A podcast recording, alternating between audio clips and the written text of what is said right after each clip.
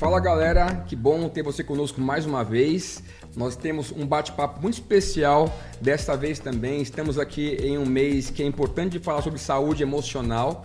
E hoje nós temos também uma convidada especial também, que é a doutora Regina Sugihara. Prazer, doutora, ter a senhora conosco aqui também, que também é pastora é, e também é casada com o pastor Marçal Sugihara querido também, pastor Massal, e logicamente também mãe do nosso pastor também, Tiago Sugihara.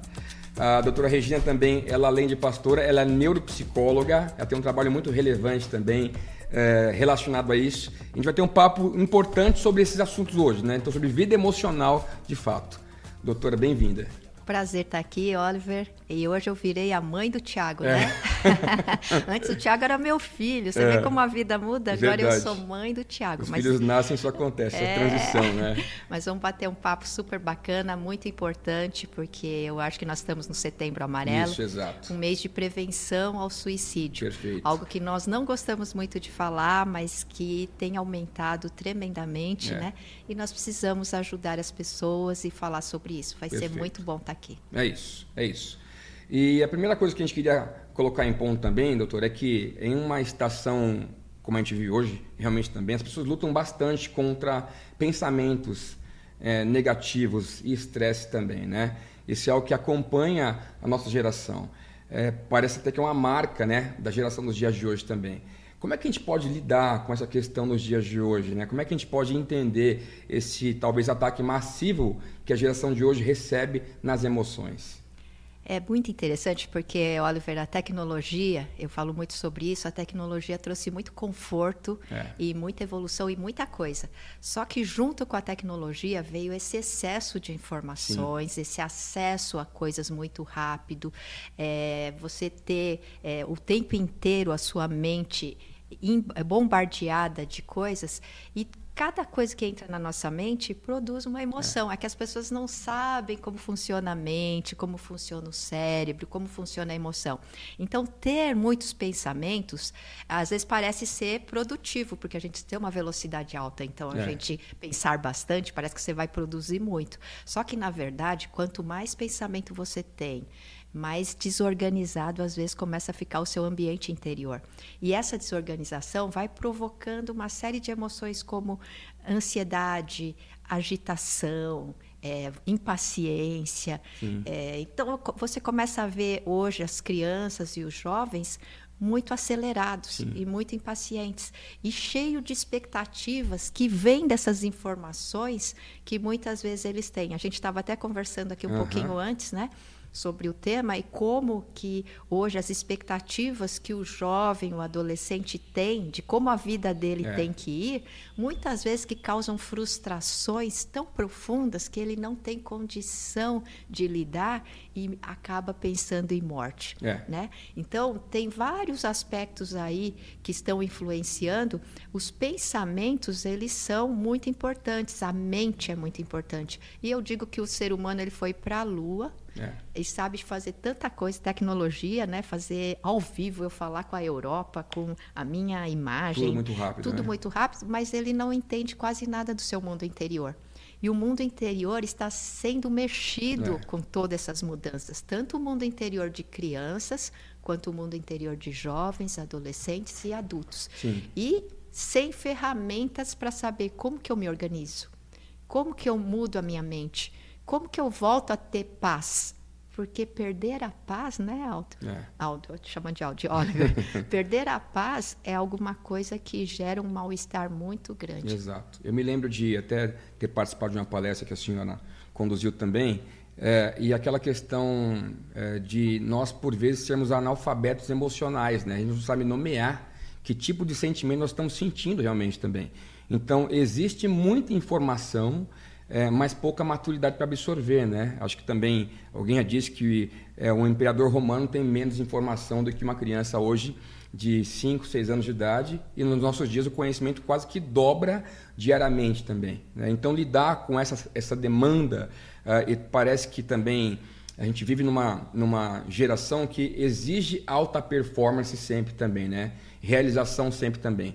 Leva à ansiedade, uh, e a depressão. Eu queria até perguntar para a senhora também Porque muitas vezes é, tendem a relacionar ansiedade, depressão com falta de espiritualidade ou de fé. O que, que a senhora pensa sobre isso? Eu penso que ansiedade e depressão é algo que qualquer pessoa está sujeita a passar. Okay. Né? Eu digo sempre que os transtornos emocionais eles não são tantos transtornos de, quanti, de qualidade. O que, que quer dizer isso? Oliver, ah, eu nunca tenho ah, ansiedade, eu nunca tenho tristeza, eu nunca tenho. Não, todos nós vamos ter. É. Agora, os transtornos vêm quando a gente tem um excesso ou de frequência dessas emoções, eu estou sempre triste. Sim. Eu estou sempre preocupado, sempre em alerta.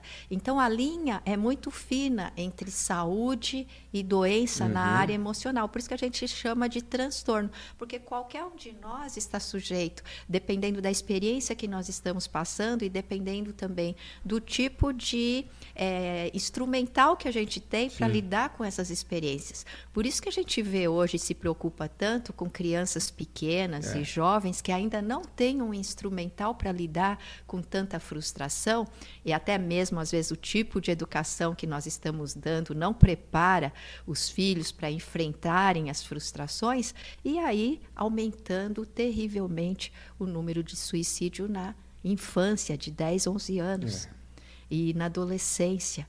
Por quê? Né, com, com a vida toda aí pela frente, né, a gente diria, por que, que isso acontece? Então, em parte, porque aumenta muito essa demanda na mente deles, uhum. de que uhum. eles têm que ser, acontecer, é, eles são nativos digitais, estão aí antenados nas redes, então sabe o que, que é um jovem influente, um jovem legal, um jovem que tem seguidor e ele não tem, ele ninguém gosta dele, e ele não sabe lidar com isso, com as emoções que isso tudo produz né, na, na, mente dele. Então a, a, gente acaba tendo diversas pessoas assim. Então não é um problema só de espiritualidade. Sim. Então as pessoas de fé podem ter problemas. É. E as pessoas que não têm fé também. É um problema que faz parte inerente do ser humano, da sua, do seu funcionamento emocional. Né?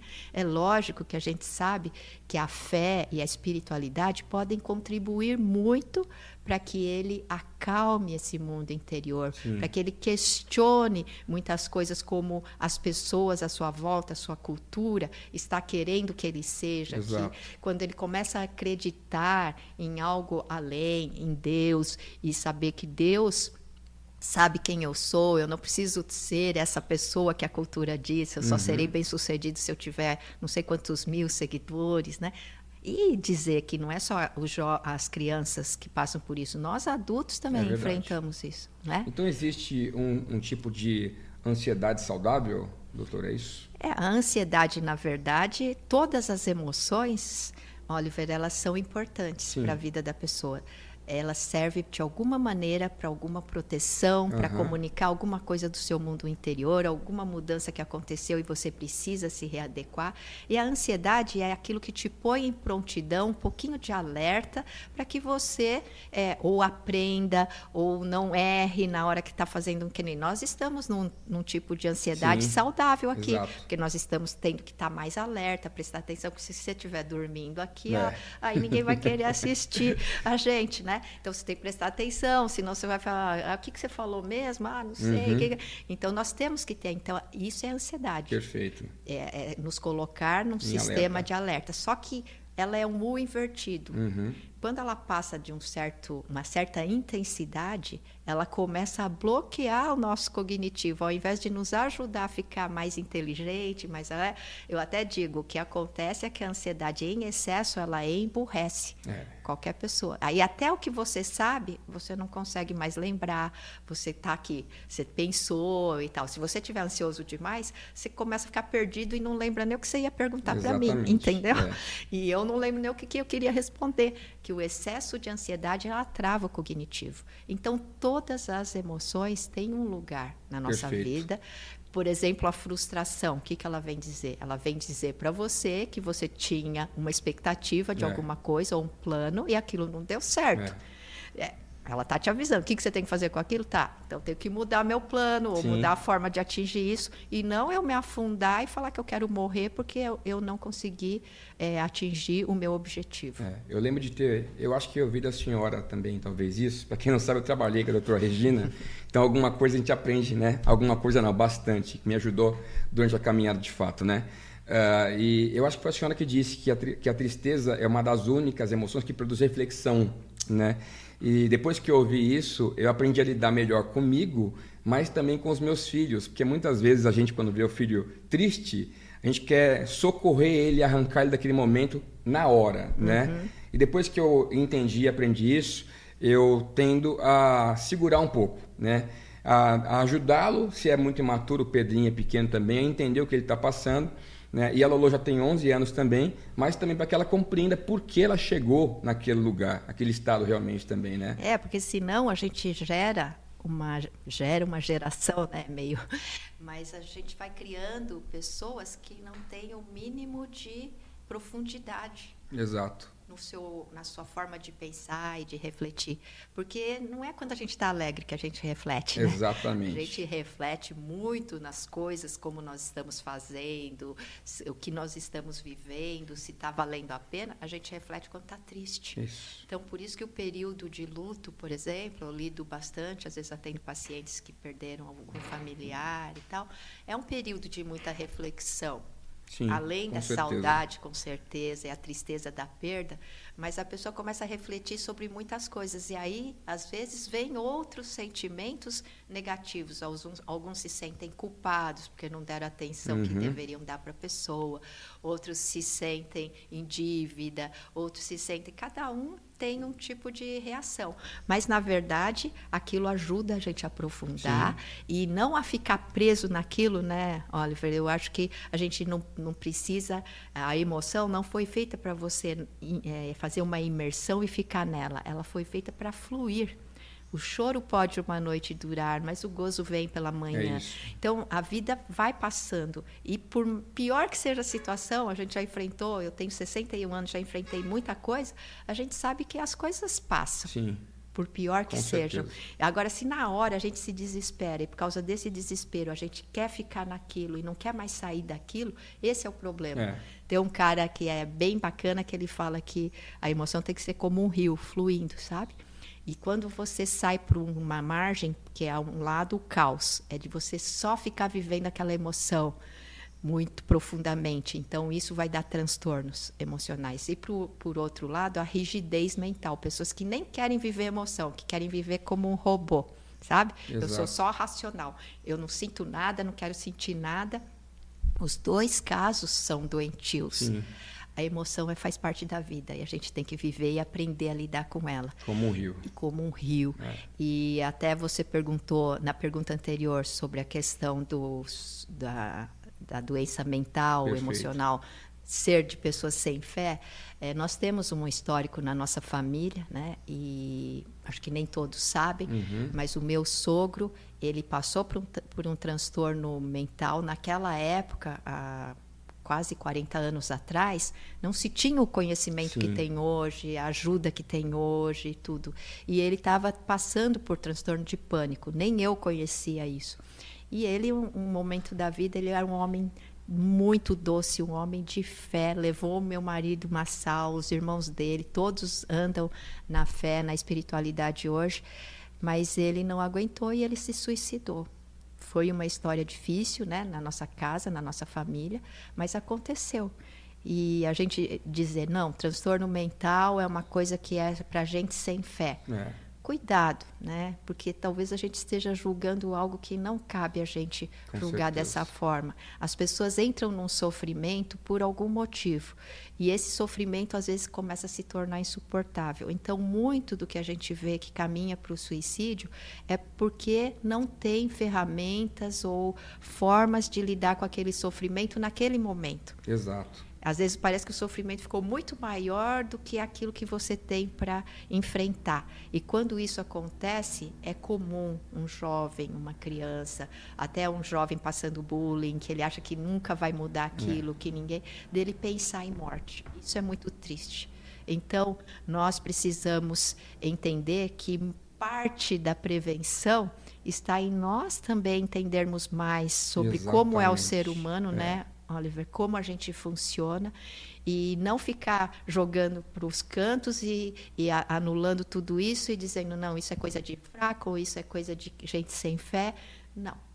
Né? Eu estou há muitos anos trabalhando, já lidei com muitas pessoas que têm fé, já lidei com muitas pessoas que não têm fé, e, mas nós sabemos que o sofrimento emocional é um dos maiores sofrimentos e, a, e o pânico é um dos piores. A pessoa Exato. que tem transtorno de pânico, que tá, ela entra naquele desespero meio irracional, é muito difícil. É, e até tem um testemunho pessoal também, né? De novo, é, creio que porque é, ter trabalhado com a senhora de perto também, a gente aprende algumas coisas, né? é, que durante a, pandem a, pandemia eu tive alguns episódios né, de crise, de ansiedade, talvez de pânico também, mas que por ter aprendido algumas coisas eu fui capaz de gerenciar né, que naquele legal. momento e sair daquele lugar realmente. Né? Então o conhecimento é muitíssimo importante. E eu queria até perguntar para a senhora se existem alguns sinais de alerta que a gente pode perceber uh, em pessoas ou na gente mesmo também em que estamos passando por um transtorno ou por uma doença emocional. Isso é muito importante, né? Como eu disse que a linha é fina, é. quando a gente está num lado e passa para o outro, às vezes as pessoas não percebem. Então, essa percepção, tanto familiar quanto da própria pessoa, pode te é, evitar de você cair num, numa coisa mais intensa. Quando é criança, a criança dificilmente ela vai chegar e vai falar: "Ah, eu estou me sentindo uhum. depressiva". Sim. O que você observa é muita mudança de comportamento. Então, por exemplo, a criança gostava de ir para a escola, não gosta, então está se isolando demais. Era uma criança que se alimentava bem, agora não quer comer. Então, você percebe mudanças no comportamento e você tem que observar, porque às vezes não está doente para não querer comer, não está com problema nenhum para não querer ir para a escola, você está tirando notas boas e tá. Então, há uma mudança na forma de se comportar. Sim. Né? Então, isso é muito comum na criança. No adolescente, o que, que a gente vê? Um isolamento cada vez maior. É. Então, o adolescente não quer mais é, comunicação com ninguém, fica só no computador, só fechado no quarto, né? tem essa dificuldade. É, já é, aí eu não quero assustar pais, porque tem muito adolescente hoje que só fica no quarto. Né? Verdade. Mas você percebe a diferença quando há um isolamento intencional muito grande. E aí no adolescente você já começa a perceber o tempo inteiro com raiva. Sim. Lembra que eu falei uhum. que os transtornos emocionais têm a ver com intensidade Sim. e frequência e não só de não ter? Sim. Ter raiva é normal, gente, faz parte da vida. A gente precisa aprender que faz com essa raiva? Todos os grandes líderes têm raiva contra a injustiça, daí eles vão lutar por isso. Mas não é porque tem raiva que pode bater no outro, fazer isso. Nós precisamos regular isso, mas ter raiva faz parte da vida. Agora, só tá com raiva. Tá? É, só tá triste, mudou, não quer nem tomar banho, tem dificuldade de fazer as coisas comuns que fazia, tinha alegria, agora não tem mais um alerta só para os pais, porque na adolescência existe, de uma certa maneira, uma mudança já nesse Sim, comportamento. Perfeito. Porque aquilo que alegrava uma criança não alegra um adolescente. Então, ele uhum. precisa de muito mais estímulo para ter o mesmo tipo de prazer. Porque tem uma mudança no cérebro do adolescente. Tem uma mudança nos receptores de dopamina. A dopamina é o neurotransmissor que ajuda a se sentir prazer, Sim. motivação. Então, se na adolescência diminui esses receptores, então aquilo que trazia alegria, por isso que é fácil alegrar uma criança, né? Você é. sai lá, vamos brincar lá fora, sai uhum. correndo, a criança já fica feliz. Já um adolescente. Agora você vai pegar um adolescente. Eu tenho um uma pré-adolescente em casa de um já criança, muda né? muito, é bem diferente. Né? Então, é. Por quê? Porque eles têm essa mudança no cérebro, então eles precisam de estímulos mais intensos uhum. para ter o mesmo tipo de prazer que eles tinham. Então existe um corte de dopamina. Existe uma, uma diminuição dos receptores de dopamina na do cérebro do adolescente. Então já é normal que o adolescente não se motive mais pelas mesmas coisas. Uhum. Isso não quer dizer depressão estou querendo fazer uma linha aqui, porque senão todos os pais vão achar que todos os filhos estão com depressão. Sim. E não é. Agora, você percebe a depressão mais profunda quando inclui outras coisas. Né? Então, essa perda de vontade de estar junto com todo mundo, não ter mais alegria para ir nem com os amigos, porque o adolescente ele pode não gostar de estar junto com a família, mas os amigos são importantes. É. Né? Falou em amigo, aí ele já se Muda na hora. É. Então, a gente começa, tem que observar isso. E no adulto? No adulto também, quando você tem uma modificação grande na, na, na, forma como você lida com a sua vida, a vida, o cotidiano. Então, por exemplo, pessoas que, ah, eu sempre lidei com a pressão no trabalho, uhum. lidei bem. Quando é que eu sei que eu estou com burnout?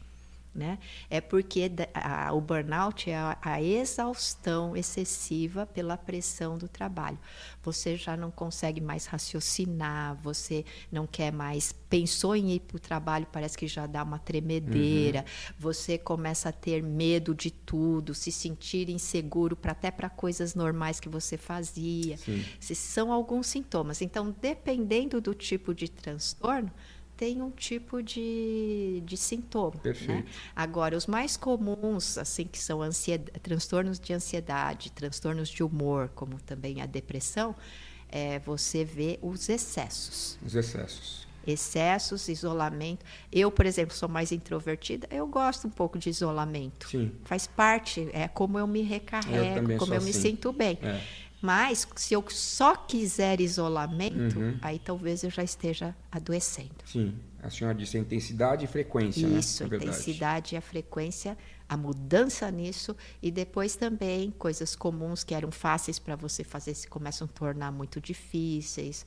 Então você fazia tudo, levantava, tinha horário para comer, fazia as coisas, hoje você não consegue. Então isso tudo são motivos de alerta para aqueles que estão à volta. Sim. E um adulto ele começa muitas vezes a verbalizar, né? Falar não estou sentindo bem, não estou bem, minha vida não está indo bem.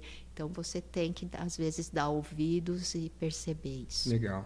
É até legal essa informação que já trouxe sobre a questão da diminuição da dopamina, os receptores também, porque para quem tem filho adolescente passa por um momento como esse, né? Até e que está envolvido com espiritualidade tem as tendências às vezes de imaginar, né? Não, ele, ele está longe de Deus, né? E às vezes não, às vezes é fisiológico de fato, né? Provoca um comportamento diferente e é importante entender esse processo também. E junta também, né, que a adolescência é um período de você formatar a sua identidade. Então, é, pode acontecer delas por exemplo, sua filha, dela ter que ter um tempo dela, uhum. dela ter que repensar até a fé e aquilo que você ensinou, para que ela não seja uma extensão do Oliver. Ela quer ser a, é, a Lorena. Lorena. Ela é. não quer ser um mini Oliver ou uma mini Andiara, ela quer ser a Lorena. Isso. Então, às vezes, quer matar tudo para renascer alguma coisa que é dela. Entendeu? Pode ser bem parecido com o que era seu. É. E os pais, nesse momento, precisam ter essa sabedoria de entender que as, as crianças e o, o, estão se tornando adolescentes, eles precisam de ter isso.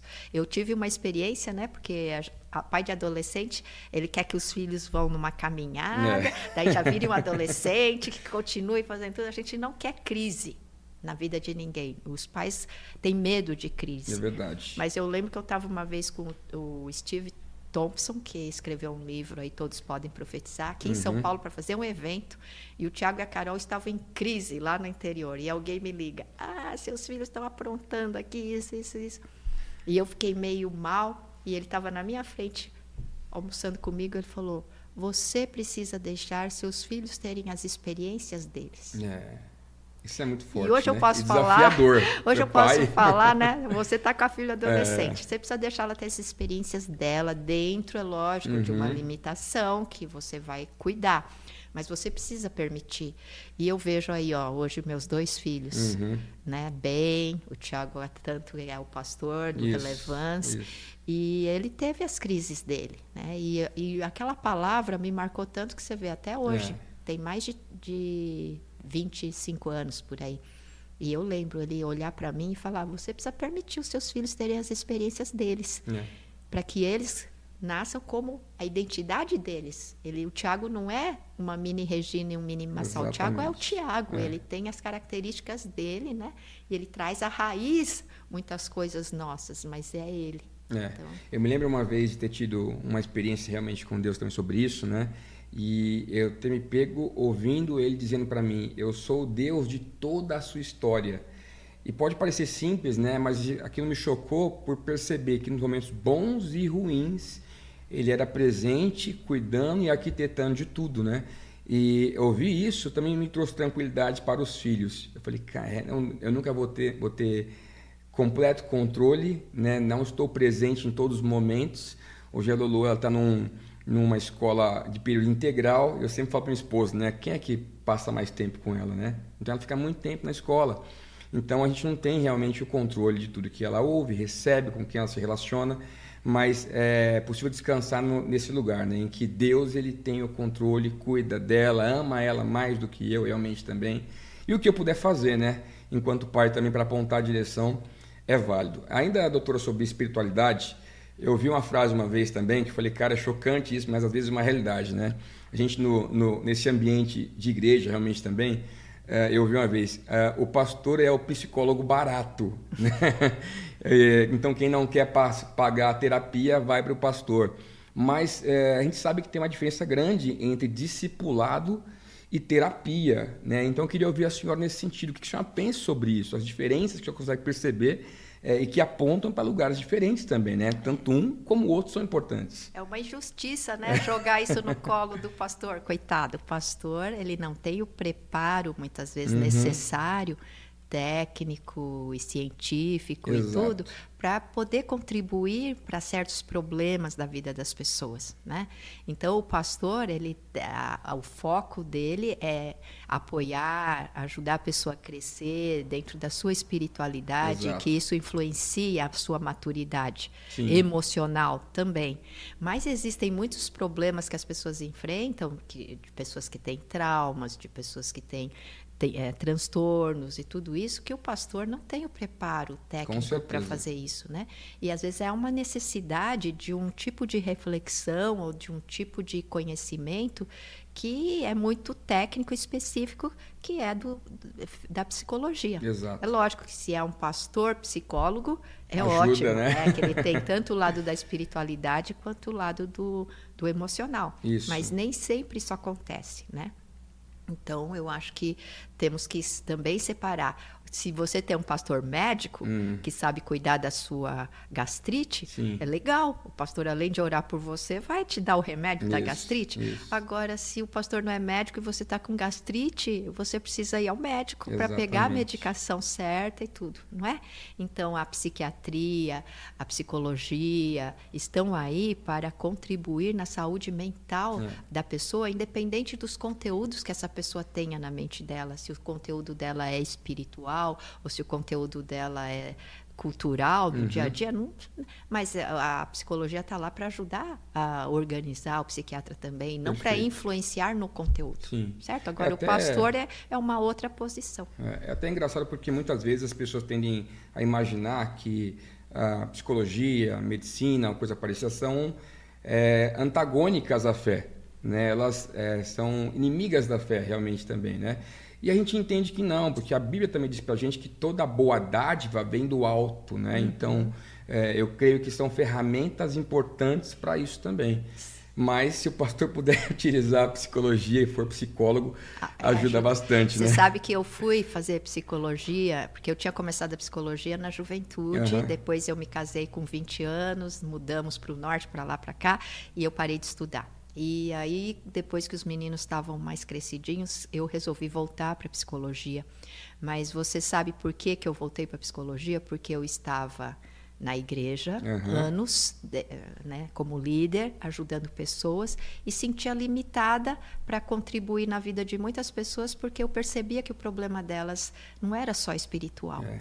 E existiam até líderes, pastores, diretores de ministérios com os quais eu convivia convivia e que tinham os problemas e faziam tudo que a igreja uhum. oferecia, faziam os cursos, faziam as coisas, mas continuavam tendo certos problemas. Eu falei, tem algo que a gente precisa conhecer. Eu quero conhecer mais, porque eu quero poder contribuir na vida das pessoas, né? E foi por isso que eu fui estudar mais, estudar psicologia, fui fazer neuropsicologia. E isso tem contribuído para que eu entenda de uma forma mais holística e integral o ser humano, né? E aí possa ajudar e contribuir. É isso, né? Uh, e aí, tocando um tema mais complicado, doutora, que tem a ver até com o mês que passamos também, né, que é o uhum. Setembro Amarelo e a prevenção do suicídio, é, é, um tema difícil, mas existem sinais também que a gente pode perceber em pessoas que estão numa rota como essa também. Tem aqui aquele lance, muitas vezes, de pessoas que ameaçam também que vão entregar a própria vida e não fazem. E aí, quem está do lado de cá, às vezes, acha que é frescura e não é. Como é que o senhor vê esse tema? eu vejo que é, é, cada caso, cada ser humano é um ser humano diferente. Então tem que tomar cuidado com esses, essas fra frases clichês. Ah, quem ameaça não faz. É. Não é verdade. Né? Às vezes a pessoa dá sinais, ela está desesperada, às vezes ela não dá sinais. Então nós precisamos estar atentos à vida daqueles que estão à nossa volta, bem próximo de nós. Né? Por exemplo, no caso, aquela época, o meu sogro ele estava com transtorno uhum. e no, um, dois ou três dias antes mostrou que ele estava bem desorganizado, porque ele morava em Pinheiros. Ele saiu de casa, saiu andando pela Marginal Pinheiros, na beira da Marginal e foi embora. E depois foram encontrados, depois ele acabou voltando. Mas você já vê que ele já estava sem é, poder, sem consciência das decisões que ele estava tomando. Ele estava desesperado, uhum. entende? Então, nós vamos tendo esses sinais na vida das pessoas, temos que tá, estar atentos. Perfeito. Né? Um adolescente, como os sinais que a gente falou, os sinais de transtorno são os sinais também que podem mostrar pode acompanhar. que pode dar numa coisa mais grave, Entendi. mais séria não é? Então, uma, um jovem que esteja passando por bullying, por exemplo, esteja lá só fechado, planejando, passando por um cyberbullying. O que, uhum. que é um uhum. cyberbullying? É um bullying via é, redes sociais ou via internet. Né? Às vezes ele está lá sofrendo, sofrendo, não fala para ninguém, mas você percebe que está isolado, que está, você percebe que está ficando esquisito, estranho. São coisas que a gente precisa estar tá atento e procurar. Agora, como ajudar né, essas é. pessoas? É, às vezes a pessoa não quer ajuda. Às vezes é difícil para os pais ou para quem está perto, porque às vezes você vê uma pessoa sofrendo e a pessoa é, você quer propor ajuda. Mas o que, que tipo de ajuda é necessário? É necessário ajuda profissional. Né? É necessário, além da ajuda, por exemplo, no caso de igreja espiritual, de, de pedir para o pastor conversar ou fazer uhum. qualquer coisa, algum amigo da igreja. Essas são ajudas essenciais de apoio, mas também às vezes necessita de uma medicação. Exato. Uma, uma, uma ajuda psiquiátrica, né? porque uma medicação pode acalmar um pouco essa intensidade do que ele está sentindo, que é tão forte que ele não está conseguindo suportar, entende? Então eu digo que o remédio não faz milagre, mas o remédio abaixa a intensidade. Com certeza. E quando abaixa a intensidade, às vezes você se vê na possibilidade de superar aquilo. Né? E, e, aí entra também ajuda psicoterapêutica, porque você vai conversando, vai organizando a sua mente. E lembra que o cérebro se modifica por pensamentos. Uhum. Então, às vezes, se você está num pensamento muito negativo, muito negativo, muito negativo, que está provocando aquela emoção intensa, às vezes o fato de uma pessoa é, preparada te ajudar a entrar nesses pensamentos e ver de forma diferente, vai baixar a intensidade também. Com certeza. E aí vai ativar outro tipo, porque você é que ativa ou desativa o funcionamento do seu cérebro, que mexe com, seu, com a sua emoção e com todo o seu corpo. Então, quando a gente começa a trabalhar isso, a gente começa a perceber melhora. Por exemplo, eu tenho um caso aí que eu tive de um jovem de 23 anos e que ele é, sofreu muitas coisas durante o período de faculdade e estava com medicação errada, então se sentia dopado e tal, e foi tirada a medicação e tudo mais, mas agora ele também está sofrendo com outras coisas. Uhum. Então a gente precisa estar atento para entender que o sofrimento é, começa às vezes perdendo o, sono, o perda de sono, né, Oliver? Quando a pessoa não dorme, aquilo já vai provocando outras coisas Sim. e intensidades muito maiores negativas do que, a da, do que aquilo que ela passa. Então, ajudar a regular o sono, pode ser uma coisa. Ajudar a sair, às vezes fazer um exercício, pode Sim. ser ajuda. Mas tudo isso dentro de uma orientação. Profissional. Então, profissional. Então, quando você percebe que o caso é sério, eu acho que a gente precisa buscar ajuda. Sim. E é importante realmente quando nós somos capazes de entender a importância de um profissional no jogo, né? Eu me lembro quando a gente trabalhava juntos também e eu reclamava para a senhora, pô, não consigo dormir, dormir, dormir. E a senhora me disse rapidamente: olha, parece que você tem experimentado a síndrome do pensamento acelerado, você não consegue desligar nunca, né? E naquela ocasião a senhora me disse também: cara, talvez uma medicação fosse importante.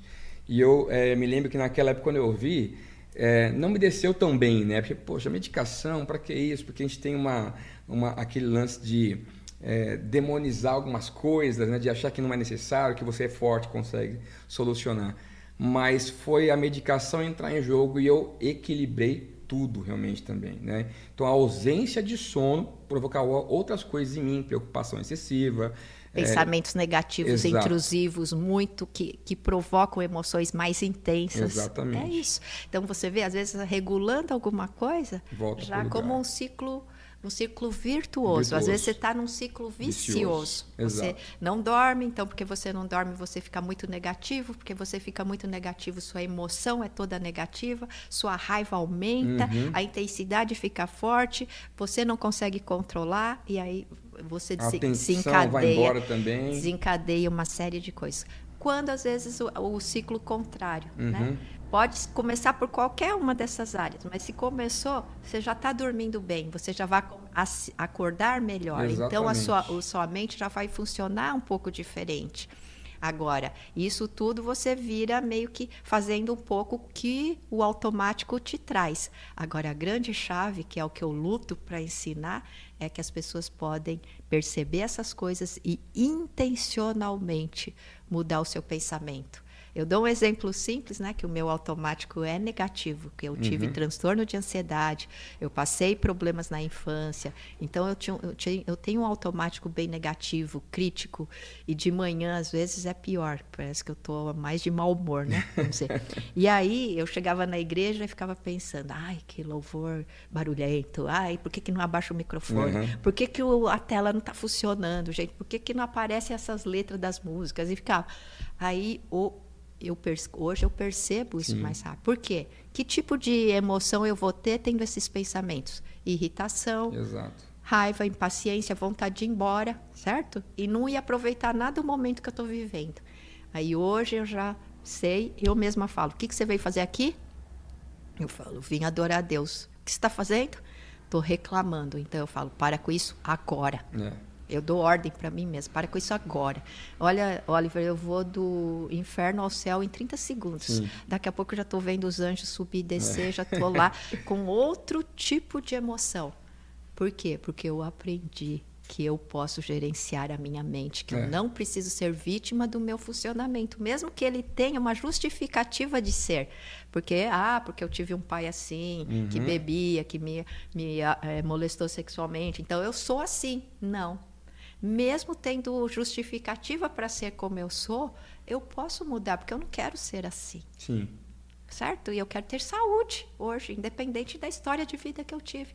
E a Brain to Be, eu faço força para ensinar crianças, jovens, adultos a sair desse automatismo e a entrar numa intenção, usar o seu livre-arbítrio, seu poder de escolha para ter uma vida diferente. Perfeito. E isso eu acho que é o maior preventivo até para transtornos e até para chegar numa triste situação como essa de achar que a minha vida não vale a pena. Uhum. Eu lembro muito de, é, ouvindo a senhora, né, de, o, de Davi, né, ele dando ordens para a própria alma, né, então, sendo perseguido, ele dizia, alega-te minha alma, né, então isso é importante somente aprender a gerenciar pensamento, trazer as emoções para o lugar também, é, e eu gosto muito porque a Bíblia não esconde nada, né? Me lembro de Jó também, crises existenciais é, terríveis e emocionais também. Me lembro de Elias, né? Fugindo para a caverna também, se escondendo de tudo também.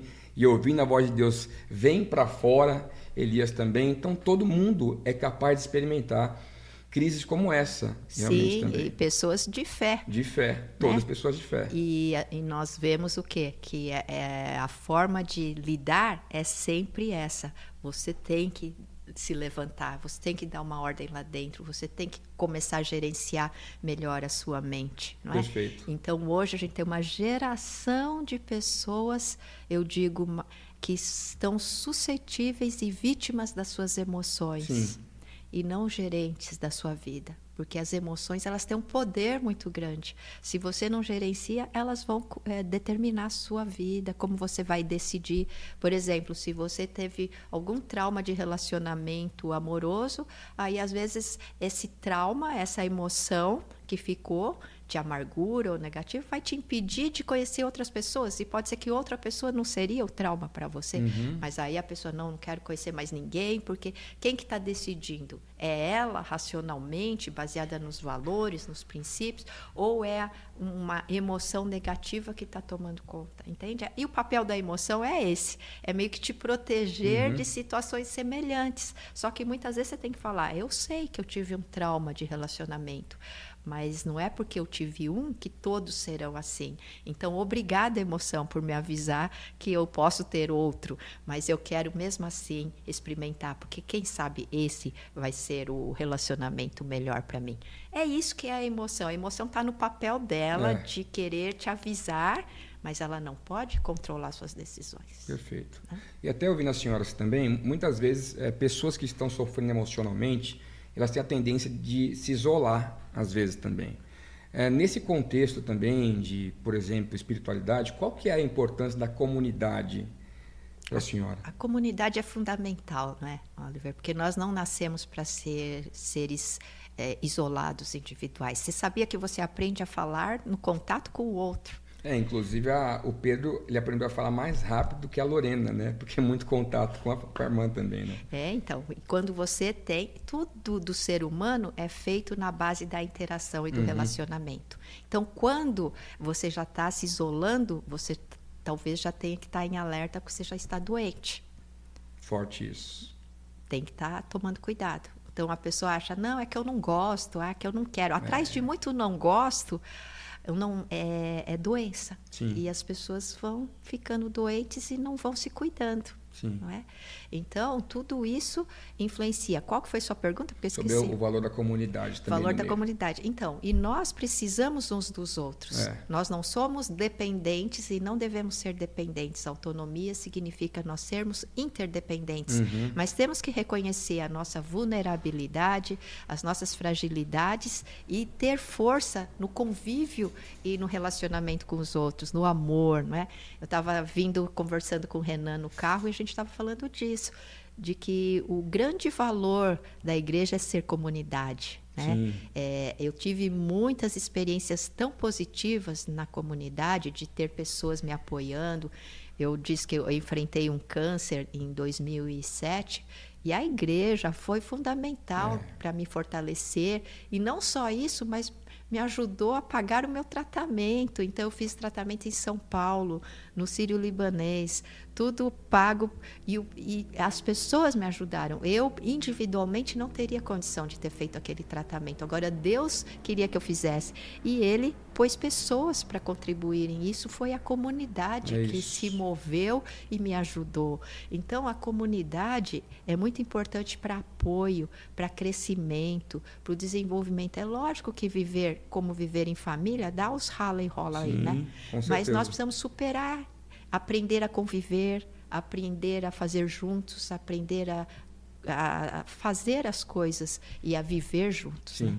Sempre digo que a comunidade é um lugar muito especial, né? Porque ela protege, ela sustenta, ela é, empodera também, né? Ela fortalece. Então são valores que a gente só experimenta quando entende o, o valor das conexões realmente também, né? dos relacionamentos. E o quanto também é levado para esse lugar de maturidade também, né? E eu digo que, infelizmente, a, a riqueza e o, a, o aumento de, de independência financeira, às vezes cria na cabeça da pessoa a ilusão de que ela pode ser independente. Sim. Porque quando você é, é tem, vive numa comunidade e você não tem tanto recurso, então você precisa é, que alguém ajude a cuidar do seu filho num momento. Você, você conversa com a vizinha, uhum. você tem uma amiga e tal. Então, isso é a vida de comunidade. Isso. Agora, quando você vai ficando rico, você pensa, eu não preciso de mais ninguém, eu pago. Se eu preciso de alguém cuidar dos meus filhos, eu pago. Verdade. Se quiser, eu pago. Então, o ser humano, quanto mais alto na pirâmide financeira ele vai subindo, mais ele acha que ele é independente mas ele não é independente. Então, quanto mais a gente tem consciência disso e vive a vida de comunidade, mais feliz nós seremos, porque a nossa alegria, nossa felicidade está vinculada com relacionamentos, não está vinculada, vinculada com riqueza. Muito bom, doutora. Né? Muito bom. É, a senhora fala bastante sobre habilidades socioemocionais também, né? Existem algumas que podem contribuir e talvez até prevenir depressão, ansiedade, transtornos emocionais também? Com certeza, por isso que a nossa grande luta, eu trabalhei muitos anos com a doença, né? Oliver, na clínica, uhum. com pessoas que já passaram daquela linha e já entraram na doença. E a gente trabalhava muito, eu trabalho muito com psicoeducação, ensinar a pessoa a ela ser o próprio terapeuta dela, Perfeito. porque é a base da psicologia cognitiva com, com a qual eu trabalho. Então, eu fiquei pensando, por que não ensinar desde as crianças para uhum. que essas ferramentas para que elas nem cheguem a adoecer não é porque como que eu lido com a minha ansiedade aonde eu entro para rebaixar um pouco a intensidade das minhas emoções então entender que eu posso conversar com os meus pensamentos que eu posso ter um autodiálogo que eu posso instruir a mim mesma como eu falei o exemplo Sim. aqui são todas ferramentas que a gente pode utilizar para evitar transtornos emocionais. Eu mesma saí de um transtorno de pânico emocional entendendo essas competências, entendendo como questionar pensamentos, certo? Que eu não sou determinado pelo que eu penso. Eu posso escolher o que eu quero pensar. E aí o que, que aconteceu? Eu saí de transtorno com isso. Então hoje eu me julgo até uma especialista em transtorno de ansiedade, porque eu também passei e eu utilizei todas essas ferramentas na mente para vencer. E eu digo, transtorno de ansiedade tem cura, transtorno de pânico. Eu não eu acho inaceitável uma pessoa dizer que tem 10 anos transtorno de pânico. Isso não existe, Sim. entendeu? Existe que ela não está tendo tratamento porque na verdade eu já tive pacientes que até na primeira sessão falaram, vou te dar um pronto socorro hoje, uhum. tá? Porque você está com transtorno de pânico, eu vou te ensinar rapidinho aqui alguma coisa. Eu deixo falar e nos últimos 15 minutos eu peço, me dá 15 minutos que eu quero te dar pronto socorro. Eu já tive paciente que com uma sessão é, saiu daquele pânico. E, e aí me veio na outra sessão e falou: Não sei o que a senhora fez, mas a senhora virou a chave, alguma chave. Então eu digo: Não fui eu que fiz, foi ele mesmo né, lidando com os pensamentos. Então, com certeza tem muita habilidade e está tudo no nosso curso. Tudo que eu sei, tudo que eu sou, tudo que eu aprendi ao uhum. longo desses 40 anos, eu coloquei nesses cursos para deixar como um legado para a sociedade, para as crianças, para os pais, para os jovens, para os adultos. Perfeito. Entende? A doutora Regina, para quem não sabe, ela também está à frente e é presidente da Brain2B, né, que trabalha muito com inteligência socioemocional de fato. É, e acho que um dos temas que a gente aborda bastante também é função executiva também, né? É, como que a função executiva ela pode ser importante para a gente gerenciar e termos pensamentos mais saudáveis também. Ela é importante para isso também? Isso, é entender que você tem dois tipos de processadores no cérebro funcionando simultaneamente. Você tem o processador racional, uhum. que ele é lento, é consciente, precisa colocar atenção. Por isso que quando alguém está falando com você, se está fazendo duas coisas, você já fica meio perdidinho. Uhum. Se você quer prestar atenção mesmo, você tem que falar: espera um pouquinho, deixa eu ver isso aqui, depois você me fala. Porque é um processador lento e precisa de atenção e precisa de energia. Você tem simultaneamente processando um outro processador que processa tudo de forma caótica, não consciente, e está processando tudo. Está processando se está em barulho se não tem, se está calor, se não está, tudo simultaneamente, né? Perfeito. né? E esse processador é comandado mais pelas emoções. É caótico, linear e gera impulso para ação, porque se agora a gente processar que tem um fogo, nós já vamos levantar, independente se está filmando, é. se não está, nós vamos levantar. uma entendeu? Natural. É uma, isso. Uhum. E emoção é isso, é um impulso para ação rápido e inconsciente. Então, o entender que você precisa utilizar o processador racional e, e a E a parte nobre desse processador, o centro de controle de tráfego aéreo do cérebro, é a função executiva.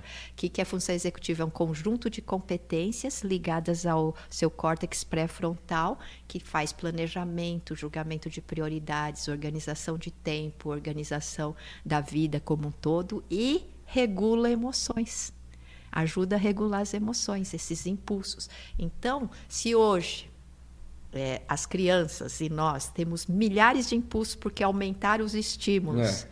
Nós precisamos de um processador cada vez mais potente. Desenvolver a função executiva, porque senão esse vai comandar. Nós vamos viver irritado, nós vamos viver agitado, nós vamos viver sem sono. Então, esse processador pode ser desenvolvido, treinado e ele fortalecido para comandar o outro.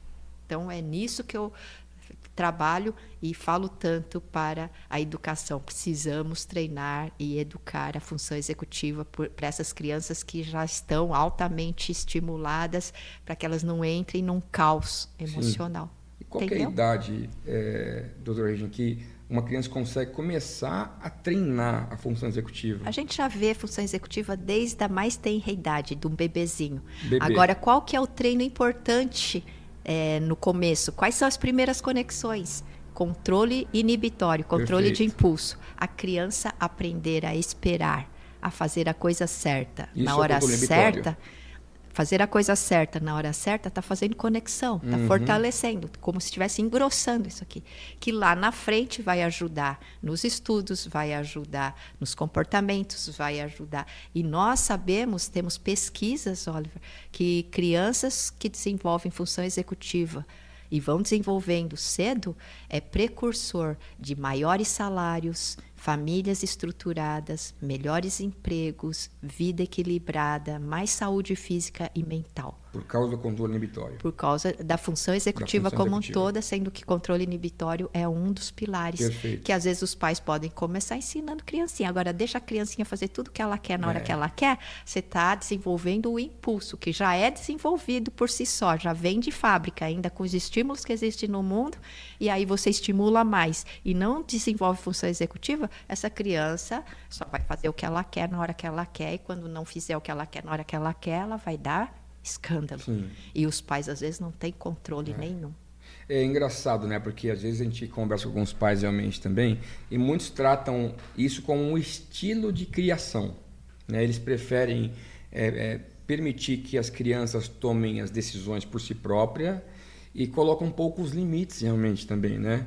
Então, é, com a fala da senhora, fica claro que em algum momento isso então, vai ter um resultado. Né? Estão é, deformando o cérebro dessa criança estão mutilando uma área importante, depois vai chegar aos 6, 7 anos, tem dificuldade de. É inteligente, mas tem dificuldade de é, assistir aula, fazer as coisas, e os pais vão falar que tem TDAH e vão querer dar remédio. Nossa, forte, verdade. É?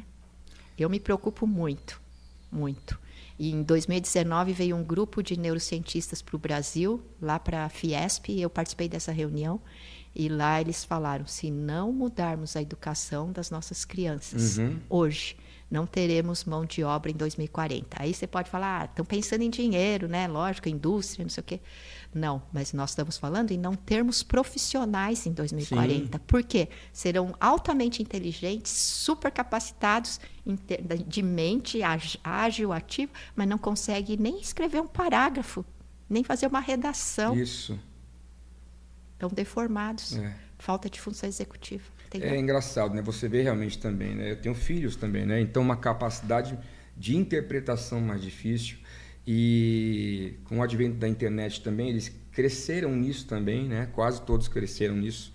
É, até uma dificuldade motora né? Então a letra da criançada é feia demais hoje em dia. É, para você ter ideia, né? Um dia eu atendi uma criança de seis anos que veio indicação de uma escola uma escola de alto poder aquisitivo e tal. E a criança é, tá, foi dada como é, não estava se conseguindo dificuldades uhum. de aprendizagem. Foi feita uma série de avaliações e entendeu que ele era imaturo, tá? Seis anos de idade. Aí conversando com a mãe, o que, que a mãe fazia?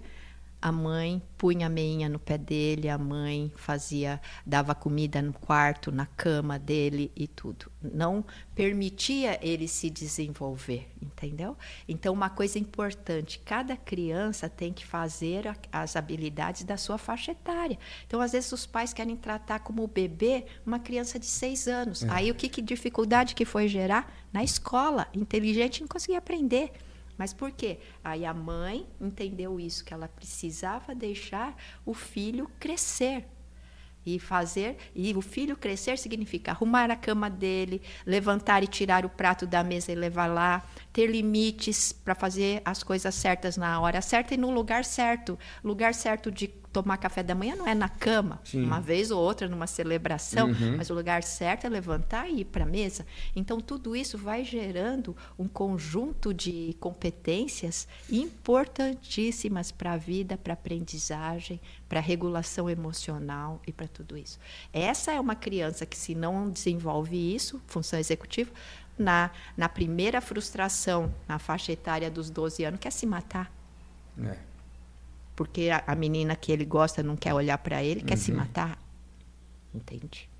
Então, é sério, envolve pais, envolve educadores, envolve nós profissionais, mas eu me preocupo em prevenir e promover saúde e não só em tratar e Sim. curar, porque quantos profissionais vai precisar para tratar esses milhares de pessoas que vão estar adoecidas? Verdade.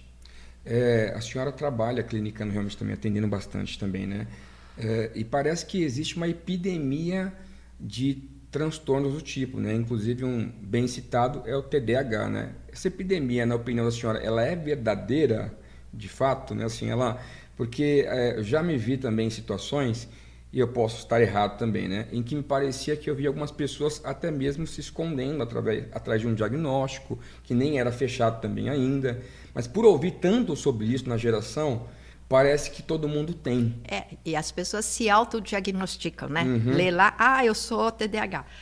Bom, para ter o diagnóstico de TDAH, precisa passar por uma batelada de, de avaliações, dentre elas o teste maior para criança, o VISC, e para os adultos, o VAIS. Uhum. Não é só olhando lá. Por quê? Porque muitos dos sintomas que você vê lá, todos nós temos. É certo? Ainda mais vivendo num mundo agitado como nós vivemos hoje, com excesso de informações, como eu falei, né? Mas obviamente a ciência melhorou, a avaliação melhorou, então hoje nós temos mais diagnósticos do que tínhamos no passado e eu acho que isso é real. Agora, o aumento como teve no ano de 2014 de 800% na prescrição de Ritalina para crianças, eu acho um absurdo, porque a Ritalina é um remédio forte. Então, o que, que a gente tem que fazer? Entender que muitos te, podem ser beneficiados com o desenvolvimento da função executiva, porque basicamente o TDAH é desexecutivo. Você pode ler em qualquer. A, a base é ser desexecutivo. Um cérebro plástico, como nós sabemos que as crianças têm. Se a gente desenvolve, vai desenvolvendo função executiva, existe uma janela de desenvolvimento de 3 a 6 anos importante. Por isso que eu luto muito pela educação infantil, da gente ter um currículo de desenvolvimento de função executiva e depois outra janela na adolescência. Só que a adolescência tem um outro problema. O que não desenvolveu na infância sofre uma poda, uhum. enfraquece. Então, se não desenvolveu função executiva na, na infância e, e só impulso, vai ficar mais fraco ainda na adolescência. Por isso, mais risco dele se envolver com coisas de perigo, sem controle no impulso e fazer coisas até que é, boicotam a sua própria saúde entendeu? Perfeito. Então, nós agora o cérebro, essa área responsável pela função executiva, termina de amadurecer por volta dos 25 anos. Então, vai por toda a vida é, terminando a sua formação. Mas nós podemos, com os estímulos certos, já ir proporcionando que eles tenham esse desenvolvimento. Sim. E eu luto muito por isso porque é precursor de sucesso na vida adulta. É. E aí, é, mais para a gente encerrar, doutora, assim, é, quais são os objetivos que a BrainTube tem é, em preparar pessoas, né, desenvolver pessoas é, emocionalmente mais saudáveis? Né? Fala um pouquinho para a gente sobre isso. Porque eu acredito que isso leva, primeiro, a uma qualidade de vida melhor para as uhum. pessoas, né? menos doenças, menos transtornos emocionais E quando nós não estamos bem emocionalmente, a gente não se relaciona bem também com as pessoas. A gente acaba tendo dificuldades no casamento, dificuldades é, na igreja, Sim. dificuldades em vários lugares. Então, eu acredito que trazendo esse tipo de educação, é, ajudando as pessoas basicamente a ter ferramentas para lidar com isso, nós estamos ajudando a sociedade também. Exato. E isso também melhora a sua performance intelectual. Uhum. Porque quando você está ansioso demais, conflito demais e tal, o cognitivo não funciona bem. Então é tudo um conjunto, né? É. E aí a pessoa às vezes vai se sentir burra, vai se sentir isso. E às vezes a ansiedade, como eu disse, emburrece a gente mesmo. Então a gente precisa entender que é um conjunto e quando esse conjunto está funcionando bem, a gente vai ter a possibilidade de fazer escolhas melhores, decisões melhores e pôr em prática até os valores que nós aprendemos Isso. como cristãos, muito mais do que quando a gente está descontrolado emocionalmente. E a gente vê hoje adultos descontrolados emocionalmente que precisavam ser a referência para as crianças. Né? Porque Exatamente. criança estar descontrolada emocionalmente é, é na, mais natural porque o cérebro dela está menos envolvido. Agora, adultos totalmente descontrolados, querendo cuidar de crianças, olha o caos que nós estamos vivendo. É, é um efeito colateral, na é, verdade. Né? Então, a gente quer um ciclo mais virtuoso e não um ciclo vicioso que leva todo mundo para a doença. E o Brasil, primeiro lugar em ansiedade do mundo. Meu Deus. Então, nós não queremos isso. É. é eu me lembro de, é, de rapidamente também de Romanos 12, né? Assim, então, que nos lembra sempre que a vontade de Deus é boa, perfeita, agradável, mas para a gente experimentar, a gente precisa de uma renovação de mente, né? uma renovação de entendimento também.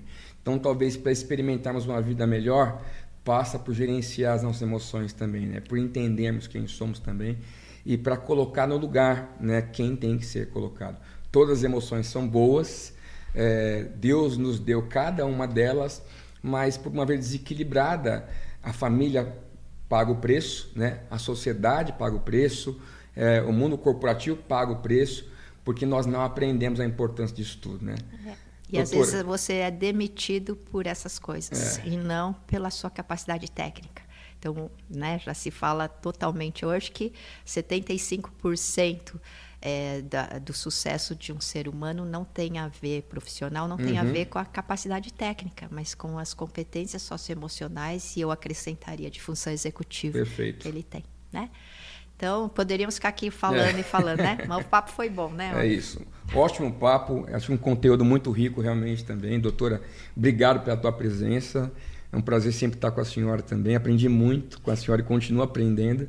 E só queria pedir para que a senhora deixasse uma mensagem para quem está assistindo agora realmente também sobre a importância uh, de, de cuidarmos das emoções, mas também uh, de como isso pode se relacionar muito bem com a espiritualidade. É, a sua vida é super preciosa.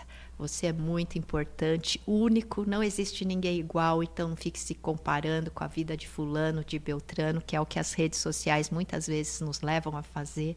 Mas lembra que você é um, a sua vida é algo fantástico e você pode cada dia mais ter uma vida melhor, ter uma vida em Deus. Deus tem um propósito único específico para você.